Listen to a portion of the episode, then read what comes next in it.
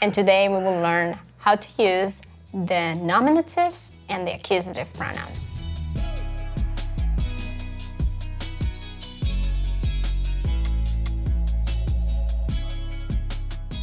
Did you know that German is the most spoken native language in the European Union? And when they use the declensions, they use them many, many times with pronouns. So today, I want to tell you what are the declensions in the nominative case, our subject, and what are the declensions in the accusative case, uh, accusing case. So let's dive in.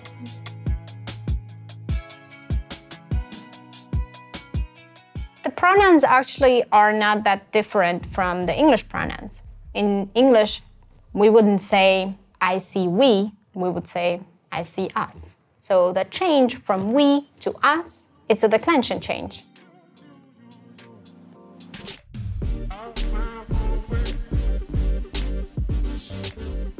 Let's break down the pronouns in three groups.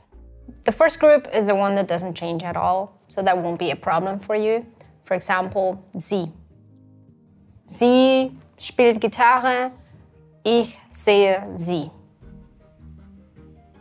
So it's the same in nominative and in accusative.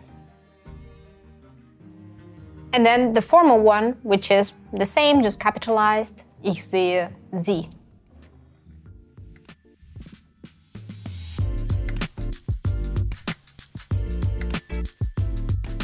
The second group is the one that won't be a problem for you because A, you listen to those all the time, and B, they're pretty similar to the English ones.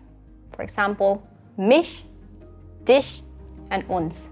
Ich sehe mich, ich sehe dich, and ich sehe uns. Me, you, in the sense of accusative, and uns, which means us.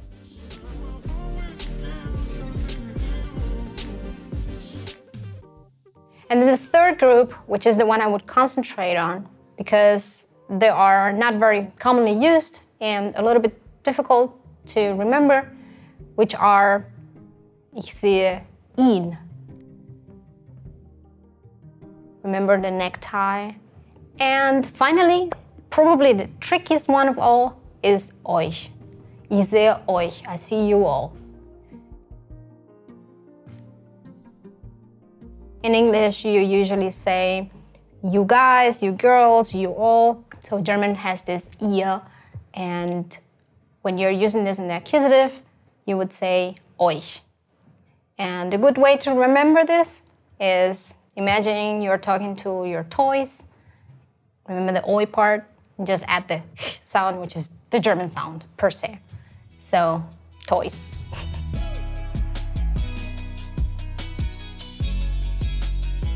Students will intuitively think that the best way to learn these pronouns is writing them down as many times as possible and memorizing those. I recommend you to not do that. Your brain is actually pretty good at finding patterns. So try to put them in the context of sentences and create some flashcards. Good luck with your pronouns.